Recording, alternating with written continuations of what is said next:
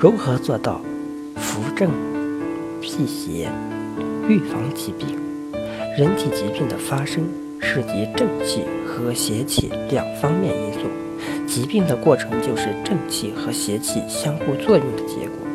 一般来说，邪气侵犯人体之后，正气、邪气即相互发生作用。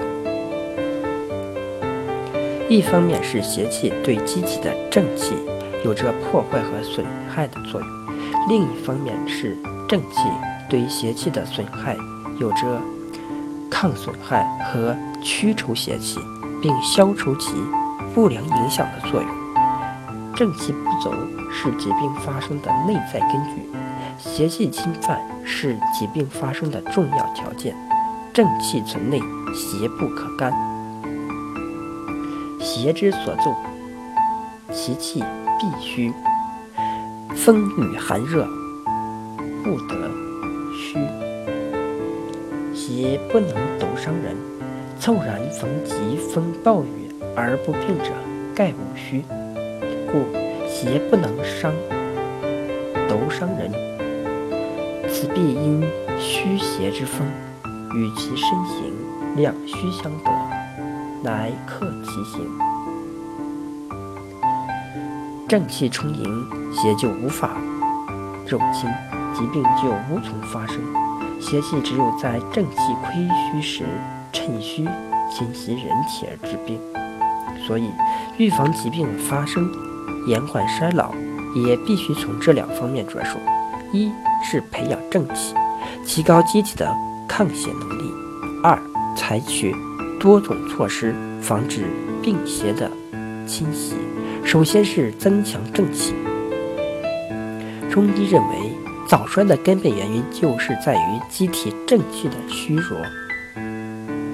气是构成人体和维持人体生命活动最基本物质，是生命的原动力，具有抵御驱邪邪气、防止疾病发生、促进健康恢复的功能。正气旺盛。使人体阴阳协调、气血充盈、脏腑经络功能正常、胃外固密的象征，是机体健壮的根本所在。因此，历代医家和养生家都非常重视护养人体正气。培养正气，一要重视精神调养，二要注意饮食起居，三要加强身体锻炼。四是人工免疫，其次要规避邪气。邪气发病，邪气是导致疾病发生的重要条件。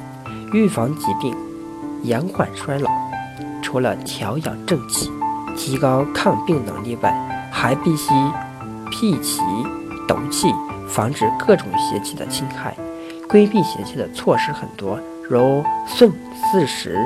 而是寒暑，避免六淫邪气的侵袭。